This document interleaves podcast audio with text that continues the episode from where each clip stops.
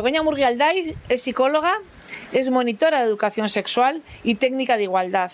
Su trabajo siempre ha estado ligado a la, mejor, a la mejora de la calidad de vida de las mujeres y desde el reconocimiento del derecho de las mujeres al cambio social y al cambio de valores. El feminismo ha sido su vida. En 1995 creó la consultora de igualdad Murguibe. Eran años en los que no se entendía lo que eran las políticas de igualdad, pero ella apostó por cambiar esta realidad. Y años después ha confiado su labor, han confiado en su labor innumerables entidades eh, públicas y privadas. Y hoy cuenta con un plan de igualdad fundamentado en el feminismo porque ella les ha ayudado y ella estaba acompañándoles en todo este proceso.